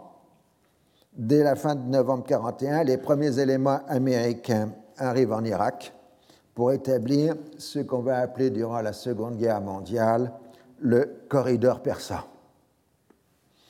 Pour soulager Basra, un second port établi en Irak Qasr. Koweït devient le lieu d'assemblement des barges. En 1942, plus de 20 000 Américains sont engagés dans la gestion du corridor persan, qui devient en septembre 1942 le Persian Gulf Service Command Trusteeship, puis en décembre 1943, tout simplement, c'est plus simple, le Persian Gulf Command, tout court. Alors, euh, pour euh, les Américains engagés en Iran durant la Seconde Guerre mondiale, ils s'appelleront entre eux le commandement oublié, puisqu'il y a tout un commandement militaire qu'on ne citait jamais durant la guerre, c'était ce commandement du Golfe, euh, où les milliers d'Américains étaient engagés. Alors, ce que je voulais montrer, c'était l'épaulette des Américains engagés là, qui étaient totalement orientalistes, puisque les épaulettes portaient un sabre court représentant l'Iran, une étoile blanche l'Irak, un fond vert l'islam, euh, etc. Et donc, pour la première fois, vous avez l'arrivée massive des Américains dans le monde arabe, et vous le notez tout de suite, ils arrivent par le Golfe. Une véritable industrie d'assemblage de camions et d'avions est constituée en Irak et en Iran. Sur la durée de la guerre, la production atteindra près de 200 000 véhicules et 5 000 avions montés localement. Il faut comprendre, ils arrivent en pièces détachées sur les cargos, les Américains les montent euh, en Irak, euh, au Koweït, etc. Et puis ça part ensuite par le corridor persan euh, jusqu'à l'Union soviétique. Alors, euh, l'une des astuces, c'est que les Américains vont mettre le paquet sur les camions. Parce que vous les montez dans le Golfe et vous les faites partir sur le corridor persan, et puis vous cédez les clés aux Soviétiques à la frontière. Et euh, toute la logistique de l'armée rouge à partir de 1942 sera assurée par les camions américains. C'est donc le fait que ce, ce, corridor persan est absolument vital euh, pour la suite de la guerre. Alors il faut bien comprendre que là, on est dans la logistique, mais que, évidemment, la Seconde Guerre est aussi une guerre idéologique. Roosevelt est critique depuis longtemps du colonialisme européen. Il considère que les puissances européennes sont de mauvaises gestionnaires de leurs empires et qu'elles exploitent les populations indigènes qui sont ainsi condamnées à la misère. Avec beaucoup d'illusions sur son propre pays, Roosevelt oppose le bon modèle des Américains aux Philippines, qui ont établi un self-government, et ont promis l'indépendance pour 1946. Bien entendu, dans cette période de transition, les États-Unis conservent le contrôle de la politique étrangère et ont droit de veto sur un certain nombre de décisions du gouvernement. Pour Roosevelt, les empires coloniaux doivent être remplacés par des tutelles, trusteeship, ce qui semble être une version des mandats avec un contrôle international renforcé. L'hostilité au colonialisme s'est renforcée avec l'expérience de la division du monde en blocs économiques lors de la crise des années 30. Et beaucoup d'experts économiques, y compris les experts de la Société des Nations, ont considéré qu'une des grandes causes de la Seconde Guerre mondiale était le problème d'accès aux matières premières euh, qui faisait que certaines puissances avaient accès aux matières premières parce qu'ils avaient des empires coloniaux, tandis que d'autres n'y avaient plus accès parce qu'ils n'avaient plus de change. Vous vous rappelez cet effondrement monétaire de la crise de change de la Grande Dépression. L'internationalisation des colonies assurera l'égalité de tous au marché et aux productions des territoires en question. En Iran, la coexistence des missions américaines et britanniques a inévitablement tourné en compétition. Avec la supériorité en moyens, les Américains tendent à considérer les actions britanniques comme autant de signes d'acharnement de vouloir maintenir leur empire en voie inexorable de démantèlement.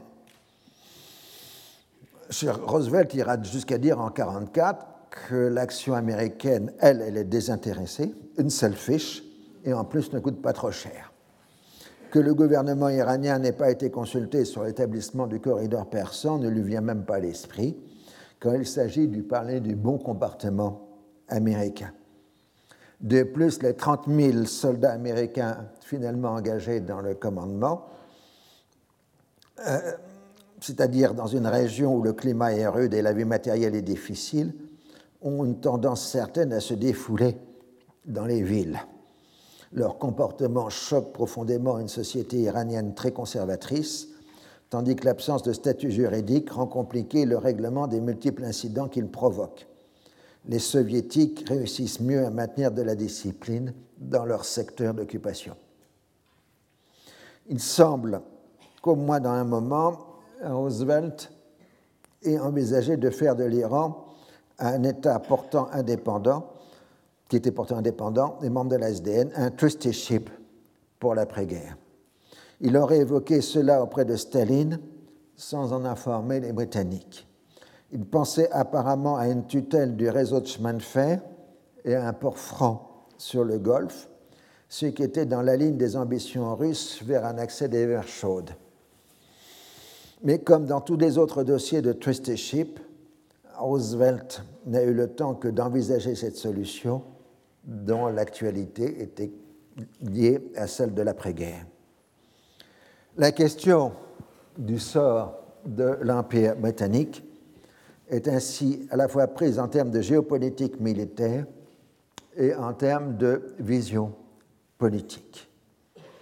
Le premier grand moment du débat a été la conférence dite de l'Atlantique, à l'époque où les États-Unis ne sont pas encore en guerre, du 9 au 12 août 1941 sur un navire de guerre au large de Terre-Neuve. Donc, vous voyez Roosevelt rencontrant Churchill euh, sur le cuirassé.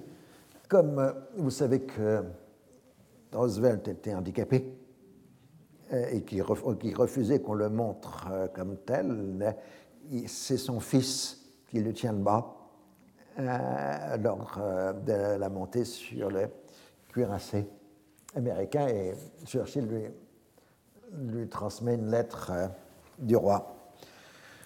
George VI. Les questions principalement traitées ont porté sur l'aide américaine, en particulier la logistique. Néanmoins, Roosevelt a fait savoir qu'il ne pourrait y avoir une nouvelle diplomatie secrète comme durant la Grande Guerre, où on a engagé le sort des peuples sans aucune consultation. Il s'ensuit une discussion pour aboutir à une déclaration qui prendra la forme d'un simple communiqué de presse. Comme il faut l'approbation du cabinet britannique, cette déclaration ne sera publiée que le 14 août 1941 et entrera dans l'histoire sous le nom de Charte de l'Atlantique.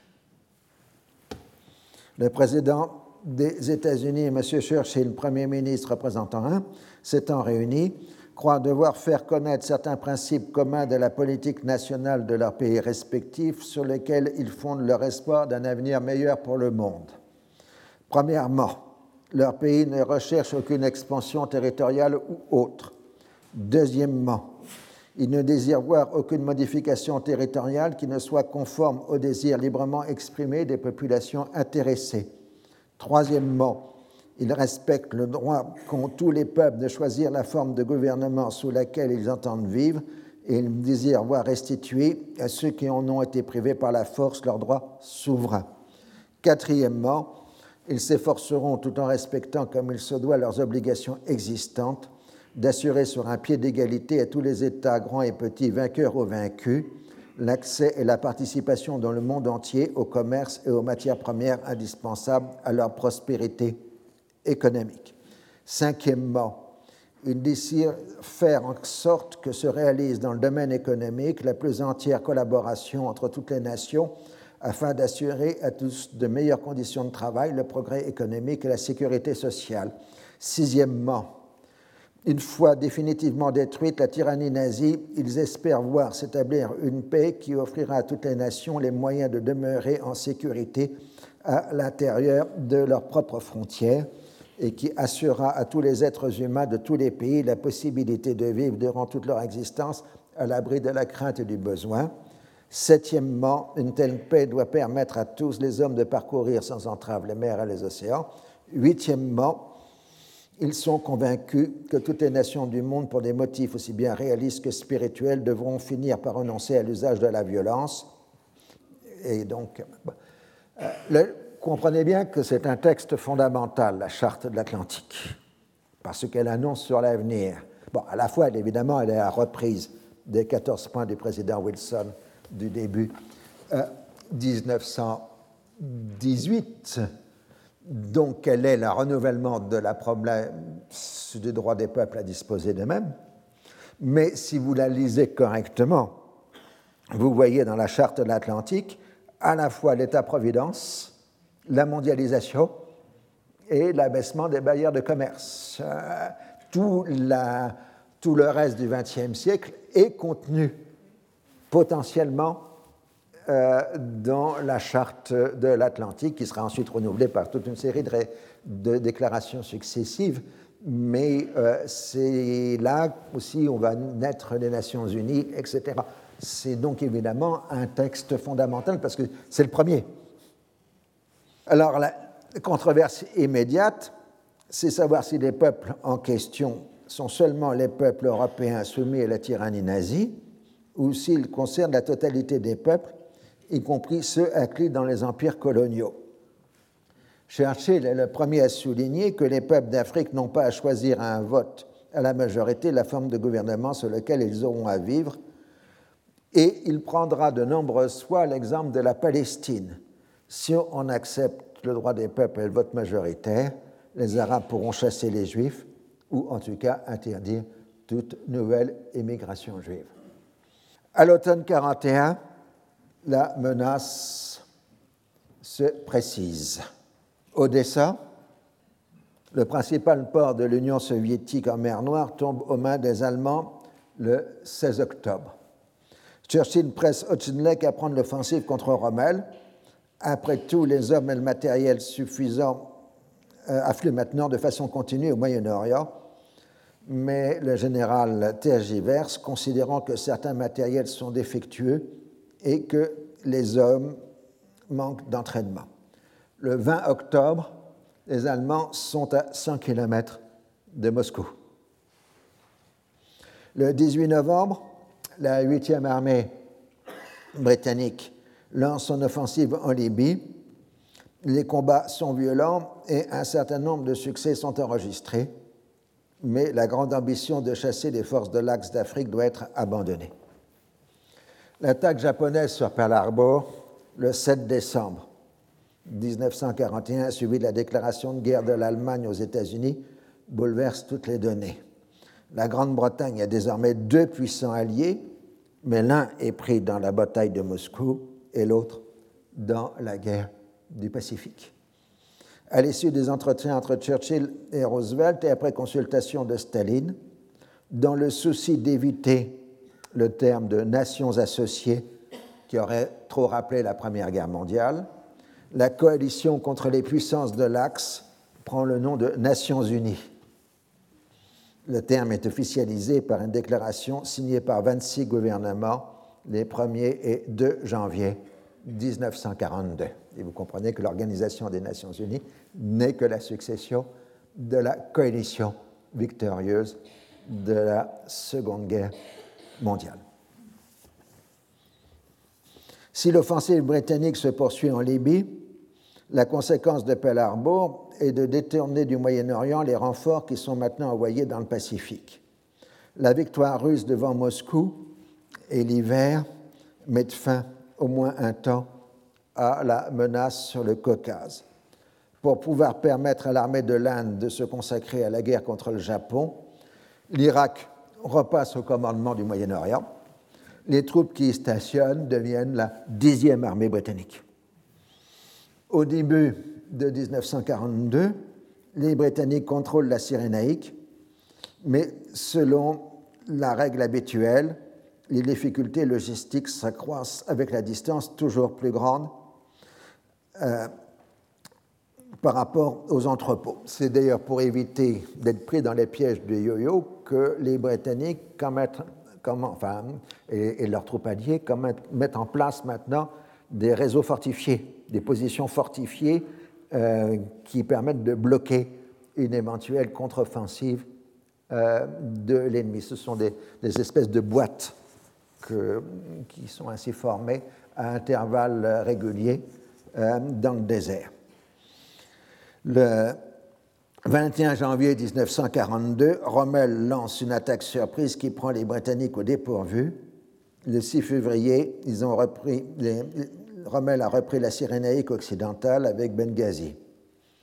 En avant de Tobruk, les Britanniques tentent de transformer la guerre, donc en constituant des positions défensives avec champs de mines, artillerie et blindés. Le 26 mai 1942, Rommel reprend l'offensive et se heurte au dispositif britannique. Il entame un mouvement tournant vers le sud, ayant pour but d'encercler la 8e armée et se heurte à la position de Birakeim, tenue par les Français libres, qui tiennent jusqu'au 11 juin avant d'être évacués. Ils ont joué leur rôle puisque la résistance des Français libres à Birakeim a permis aux Britanniques de se retirer et de ne pas être encerclés. Mais la défaite britannique la plus lourde, c'est la perte de Tobruk le 21 juin 1942. Euh, Après avoir repoussé les Allemands devant Moscou, Staline peut croire qu'il est dans la capacité de mener prochainement une bataille d'anéantissement de l'armée ennemie. Il envisage déjà la nature des règlements politiques de l'après-guerre, qui en fait très très loin dans sa perspective de celle de la charte de l'Atlantique. Il s'en ouvre euh, à Anthony Eden, venu à Moscou, donc vous voyez, Eden et Molotov à Moscou, à la mi-décembre 1941. C'est Noël. Hein. Euh, L'Union soviétique veut la reconnaissance des conquêtes territoriales faites à la suite du pacte germano-soviétique. La Pologne serait compensée par des territoires allemands. La Turquie pourrait se voir récompensée pour sa neutralité en recevant le Dodécanèse possédé par les Italiens, des territoires bulgares ou même une portion de la Syrie. Iden s'en tient à la nécessité d'en référer à son gouvernement qui ne répondra que par des généralités en avril 1942. À ce moment-là, Staline doit faire face à une nouvelle offensive allemande euh, et marque euh, que la question des frontières futures sera tout simplement réglée par la force. C'est-à-dire, en clair, opposition que ces militaires tiendront à la fin des hostilités. Alors, revenons maintenant sur le nationalisme arabe à la guerre, parce que c'est une euh, source de polémique permanente. En Égypte, la révolte irakienne a été une cause plutôt populaire chez les élites. L'arrivée des réfugiés des Balkans et la multiplication des armées étrangères, parce que maintenant, vous avez des troupes polonaises, serbes, grecques, etc., qui stationnent euh, en Égypte. C'est très bien décrit dans le roman de Tsirkas, hein, Cité à la dérive, ces présences de multiples troupes euh, alliées en Égypte. Donc ces présences étrangères exaspèrent le sentiment national. Les soldats, en particulier les anglo-saxons, se comportent avec rudesse et mépris envers la population égyptienne. Les Australiens ont particulièrement mauvaise réputation. Ça, on le voit très bien dans le film de Youssef Chahine, Alexandrie pourquoi, Iskander et On voit justement la haine que les Égyptiens ont pour les Australiens. L'arrêt de la circulation des marchandises et des produits alimentaires en Méditerranée provoque de nombreuses pénuries qui frappent les classes populaires déjà aussi atteintes par une forte inflation. L'entourage du roi s'inquiète du sort de l'Égypte en cas de victoire des forces de l'Axe il est plus ou moins en rapport avec la mouvance islamiste, en particulier les frères musulmans. Le problème est de savoir comment entrer en contact avec les Allemands, parce que les Égyptiens, évidemment, ne veulent pas entrer en contact avec les Italiens.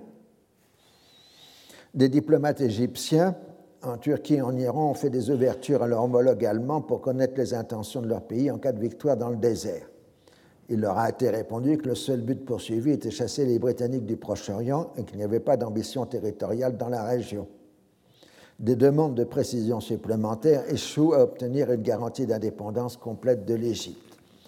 Farouk sait aussi que l'ancien Khedive, déposé en 1914 Abbas Mehelmi II, a des contacts avec les Allemands et la peur euh, d'un changement, d'un renversement dynastique euh, en cas d'invasion. La crise euh, commence à l'automne 1941 quand les Britanniques exigent du gouvernement égyptien la rupture des relations diplomatiques avec Vichy. Au grand mécontentement du roi, le gouvernement s'exécute. Le palais encourage en sous-main l'agitation lancée par les frères musulmans et les étudiants d'Al-Azhar contre les diverses pénuries dont la responsabilité est portée exclusivement sur les occupants. Les Britanniques répliquent en exigeant une épuration du palais avec l'exclusion des employés italiens et des pros-allemands notoires. Le gouvernement égyptien démissionne le 2 février 1942 et les Britanniques exigent un gouvernement wafdiste sous la direction de Naras Pacha. Le roi refuse le 4 février, les Britanniques lui adressent un ultimatum qui laisse clairement entendre que s'il ne cède pas, il pourrait être déposé. Le palais royal est entouré de blindés britanniques. Le monarque cède et réussit in extremis à conserver son trône. Pour les nationalistes, en particulier dans l'armée, l'humiliation est grande. C'est un traumatisme complet pour les Égyptiens à la fin du 4 février 1942. Le jeu triangulaire entre le palais, les Britanniques et le WAF se poursuit, avec cette fois l'alliance entre les deux derniers contre le premier. En revanche, le WAFT passe un accord avec les frères musulmans qui renoncent à s'opposer au gouvernement du moment, que ce dernier les laisse développer leurs activités. Donc, il vous voyez, le WAFT avait joué la carte du palais et donc plus ou moins de l'Allemagne, voilà, les frères musulmans, mais maintenant ils rejouent la carte de Waft. Donc ce sont souvent des opportunités politiques et pas des classements idéologiques euh, qui l'emportent. Le WAFT, déjà connu pour son hostilité résolue à la politique italienne, mettra tout son poids politique à soutenir l'effort de guerre britannique, sans aller jusqu'à déclarer la guerre aux puissances de l'Axe. Naras Pacha poussera même à une déclaration arabe de soutien des démocraties dans leur guerre contre le nazisme et le fascisme, mais les Britanniques s'y opposeront. Ils ne peuvent pas accepter un précédent d'unité-action des pays arabes et la constitution d'une direction égyptienne d'un bloc d'États arabes. On doit aussi à Naras Pacha la reconnaissance au bureau de la France libre en Égypte du statut de consulat avec des compétences d'état civil, 8 juin 1942. Grâce au soutien du gouvernement wafdiste, le Caire devient un centre actif d'action de la France libre au Proche-Orient. Pourtant, en raison des affaires syriennes, De Gaulle voit toujours dans le WAF de Naras Pacha un instrument de la perfide Albion, ce qui est un peu ingrat, il faut le dire, euh, de sa part. Au Levant, comme vous voyez sur la photo, le conflit est permanent entre Spears et Catrot. Les Français libres disposent de peu de moyens et les volontaires veulent partir se battre dans le désert occidental plutôt que faire garnison au Levant. Néanmoins, l'infrastructure administrative est progressivement reconstituée.